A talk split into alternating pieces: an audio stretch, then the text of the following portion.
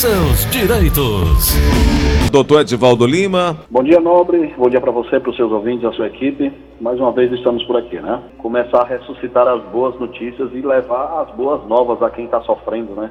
Por falar em boas novas, Edivaldo, o salário maternidade pode ser estendido para mães em caso de internação. E aí, eu estava dando uma olhada aqui na, na redação Diz o seguinte: uhum. benefício do valor de um salário mínimo que pode ser solicitado ao INSS por mães e adotantes poderá ser prorrogado para além dos 120 dias regulares em caso de complicações médicas envolvendo a mãe ou o recém-nascido. A mudança foi regulamentada em portaria do Ministério da Economia. Bom, e aí, antes de entrar nessa, nessa portaria, nessa, nesse novo olhar de, de estender o salário maternidade, eu queria retroagir um pouquinho e dizer, eu já citei que quem tem direito, mãe e, e adotante, uhum. né? Mas de uma forma clara, de fato, quem pode ter direito é aquele contribuinte, né, do INSS. Exato. É, eu estendo aí, como você falou, a mãe e a questão da criança, mas a gente também tem um extra aí que a gente deva, deva acrescentar hum. ao pai. Ah, tá. Como é que o pai vai receber um salário maternidade se ele é, não, não tem a capacidade de ser uma gestante? Sim. Ao pai, se caso a mãe vir ter complicações no parto e vier a falecer, e ele vai assumir essa criança dali para frente, né, garantindo todos os direitos, embora ele não tenha sido a pessoa que gerou o benefício, né, não tenha o vínculo empregatício ou natureza contributiva outra qualquer, e também aos casais homoafetivos, essa já é uma possibilidade que o Supremo já decidiu, não tem um amparo legal na lei no que diz respeito aos casais homoafetivos, mas a lei vem entendendo que existe essa possibilidade também.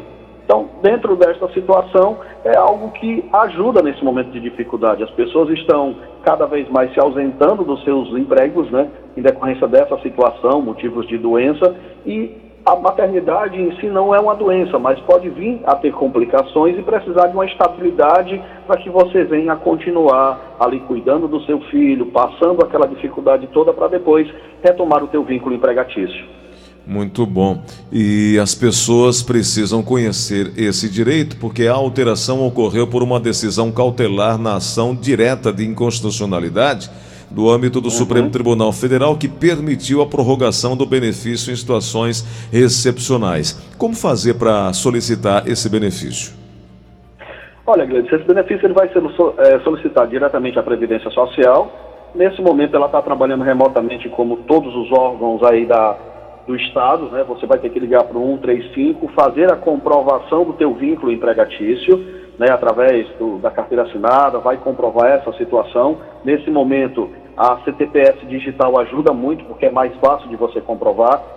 Mandar essa documentação e solicitar o benefício. A Previdência vai fazer a análise dela, vai dar o seu julgamento de mérito, positivo ou negativo. Sendo positivo, você vai receber. O que fica mais difícil aí seria no caso do marido, né? se a esposa veio a ter complicações e faleceu no parto, para ele é um pouco mais delicado comprovar essa situação toda, mas também não é impossível. Então, dentro desse contexto, se traz toda essa documentação, comprova e o benefício tão logo começará a ser liberado pela Previdência e você receber ele normalmente. Bom, então tá aí, fica feito essa prestação de serviço e trazendo aí para você a, a, a, condição de lutar, batalhar pelo seu direito.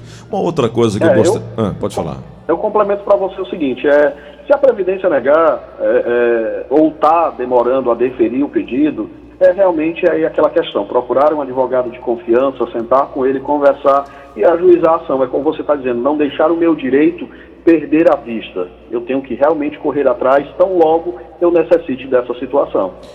Edivaldo, uma outra coisa que muita gente não sabe é a chamada rescisão indireta, né? que para muitos rescisão indireta chega a ser um trunfo do, do colaborador quando o empregador comete algum tipo de falta grave que inviabilize, inviabilize a manutenção do vínculo. Agora, traduz melhor para a gente e quem tem essa possibilidade de usar essa ferramenta. Vamos lá, Gleison. A rescisão é aquele momento que o funcionário vai pedir para se desligar da empresa. Só que geralmente essa rescisão ela vem de forma direta. É o empregador que faz o desligamento, despede o funcionário e não tem mais um contrato ativo. A rescisão indireta é justamente o caminho inverso. Eu posso pedir a minha rescisão e vou perder alguns direitos e garantias trabalhistas, como seguro-desemprego, vou perder a multa do FGTS de 40%. Isso quando eu peço voluntariamente. Eu faço aquela, aquela cartinha, assino e digo: olha, a partir de hoje eu não trabalho mais para você. A rescisão indireta é um extra dentro dessa situação que dá direito ao empregado de pleitear sem perder as suas garantias trabalhistas. Ele não vai fazer essa cartinha de próprio punho, ele não vai assinar nenhum documento. Ele vai procurar um advogado, ele vai constituir esse advogado, ajuizar uma ação e pedir à justiça que faça o desligamento dele. Agora, claro, ele vai ter que ter um fundamento lógico para que esse vínculo seja rompido sem ele perder as garantias trabalhistas. Ou seja, Quer tem dizer, que provar, né? Tem que provar. Nesse momento de pandemia, a gente tem, por incrível que pareça, mas é real, muitos empregadores abusando do seu poder de empregador. Então, dentro dessas situações, se teu empregador está abusando, por exemplo, suspendeu o seu contrato de trabalho e mesmo assim você continua trabalhando, você já está aí dentro de uma relação abusiva de trabalho. Ele simplesmente reduziu o teu salário, mas você continua trabalhando com a mesma carga horária, já é um outro exemplo de abusividade que o teu empregador está cometendo. Então, dentro dessa situação, o empregado procura um advogado, tem que ser obrigatoriamente pela via judicial, tem que se ajuizar uma ação. Eu aconselho ao empregado, quando ele constitui essa relação, ele continue trabalhando até que o seu empregador venha dizer: não venha mais, você está me processando, não quero mais você aqui. Porque se você ajuizar a ação e não mais for trabalhar, pode se caracterizar abandono de emprego e você vinha se prejudicar. Então, você tem que continuar trabalhando como se estivesse tudo ok, tudo normal. Provavelmente, aquele empregador, quando for notificado da Justiça do Trabalho, daquela relação processual que vai se dar dali para frente, ele vai desligar você. E, dentro da Justiça, você ali fazer tudo o que tem que fazer, pleitear a rescisão indireta e ter todas as suas garantias na sua demissão. Ou seja, o caminho é judicialização. Mas me diz uma coisa: ao ser reconhecida a rescisão indireta o empregador é condenado a efetuar o pagamento de todas as verbas rescisórias. Então, Exato. tudo deva vir logo na primeira audiência, seria isso? É, a audiência vai variar, Gleuton, de acordo com a situação, no sentido de que qual vai ser o valor daquela ação. Tem a questão dos ritos processuais, o rito sumaríssimo, o rito sumário, e o rito ordinário. Então, dentro dessa situação, dependendo do valor, a audiência é una, é para se resolver tudo na primeira audiência. Mas, de acordo com a necessidade, se precisar de instrução probatória um pouco mais delicada, pode sim haver uma segunda audiência. Mas não é o caso. Geralmente a gente está vendo que as coisas estão se resolvendo nas primeiras audiências, até mesmo pela natureza salarial das verbas indenizatórias, né? Ela tem uma natureza de manutenção do lar. Então está se procurando resolver tudo na primeira audiência. E de quem é o ônus probatório? A prova de rescisão indireta é, é, é o ônus do empregado ou do empregador? É, no momento do ajuizamento da ação é do empregado. Cabe a quem alega aprovar aquilo que está alegando ao seu direito. Hum. Se caso o empregador tentar inverter a situação, a prova já vai para o ônus dele. Então, nesse primeiro momento, cabe ao empregado. Como é que eu poderei provar essa abusividade? Se você não está recebendo o teu salário condizente com a situação que você está, o próprio comprovante dos seus rendimentos mensais ou um extrato de uma conta bancária, uma conta salário, você já consegue comprovar. Você tem que ter cuidado com essa prova. O advogado tem que sentar e conversar realmente com aquela pessoa para dizer assim, olha, aqui é uma boa prova, aqui é muito delicado, orientar a situação para que não venha ter aí uma aventura processual e depois causar um dano até mais grave ao empregado. O prazo para recebimento das verbas, ela tem o mesmo rito? Tem quanto tempo demora para receber a rescisão desses casos? Olha, Gleison, geralmente na primeira, na primeira audiência já é resolvido ali, às vezes se pleiteia, se pleiteia um acordo, a gente consegue homologar esse acordo, então logo seja feito esse acordo, pode ser parcelado, pode ser pago todo de uma vez, é, de acordo Mas a, com a, a, a, audiência pode ser dividida em, em, entre inicial e uma instrução e julgamento? Ou, tendo acordo, já morreu ali? É una, mas não tendo, pode, pode ter uma outra, né? É, pode ter uma segunda audiência para que se venha aí fazer a instrução probatória. Mas tendo um acordo, fez o acordo, tudo já está homologado. O juiz assinou, está valendo, esse acordo ele vai ter que ser respeitado. A exemplo de um ouvinte, eu lembro que a gente é, é, falou um tempo atrás que não foi respeitado o acordo e ele não foi atrás do seu direito.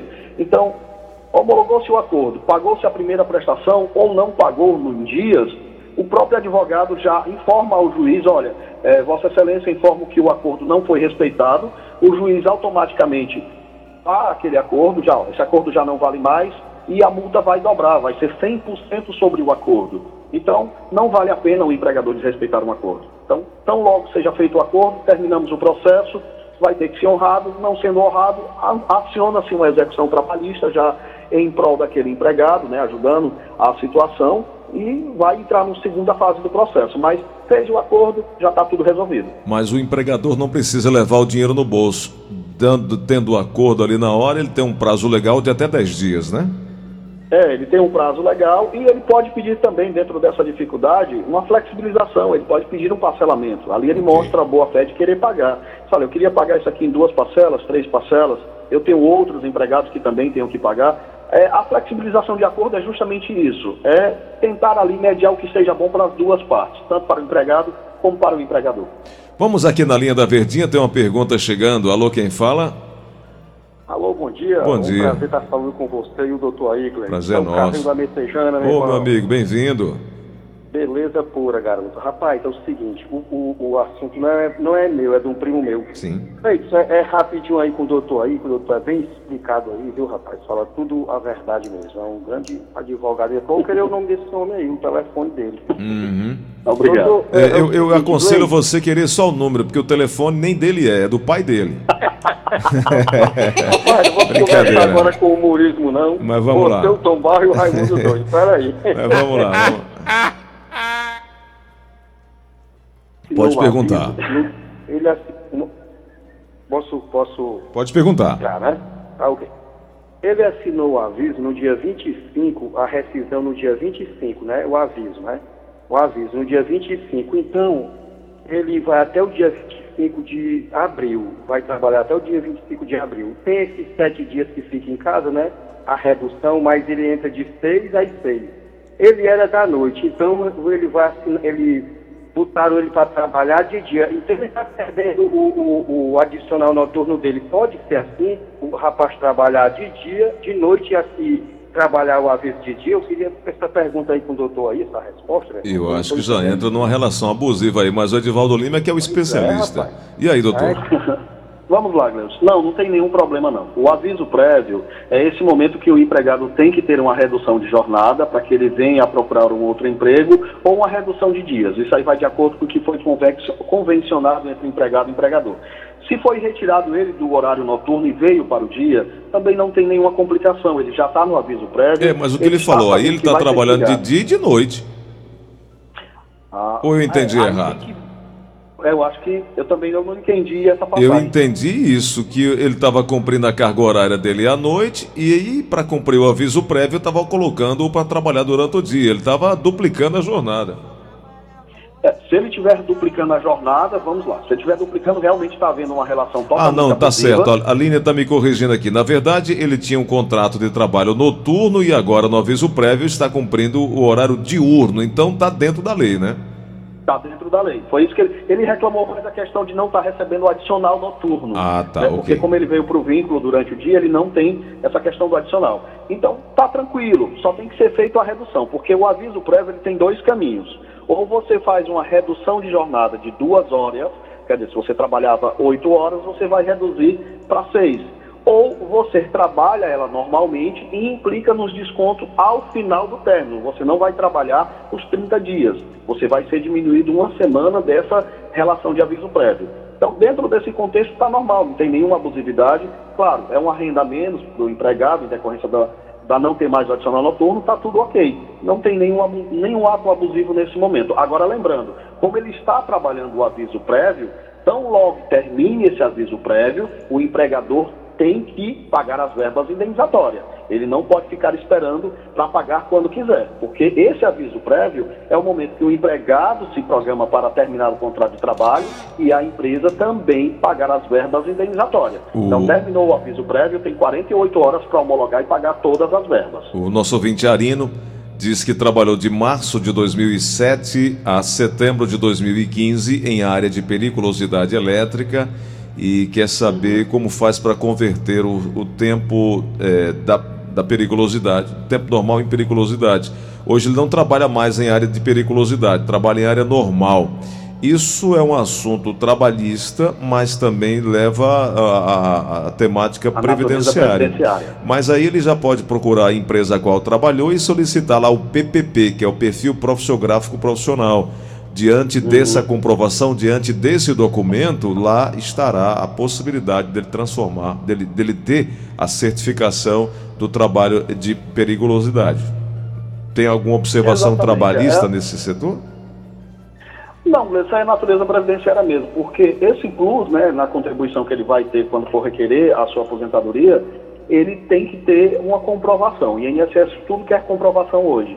Então é realmente ele ter o caminho, procurar administrativamente a empresa e a Previdência Social, já deixar isso devidamente homologado no seu cadastro, né? E quando for se aposentar, informar essa situação, olha, eu tive essa contribuição diferenciada e aqui eu quero ter essa diferença dentro da minha aposentadoria. Que é solicitar... Não tem nenhuma relação trabalhista direta, não. Solicitar o perfil profissiográfico previdenciário junto à empresa a qual trabalhou.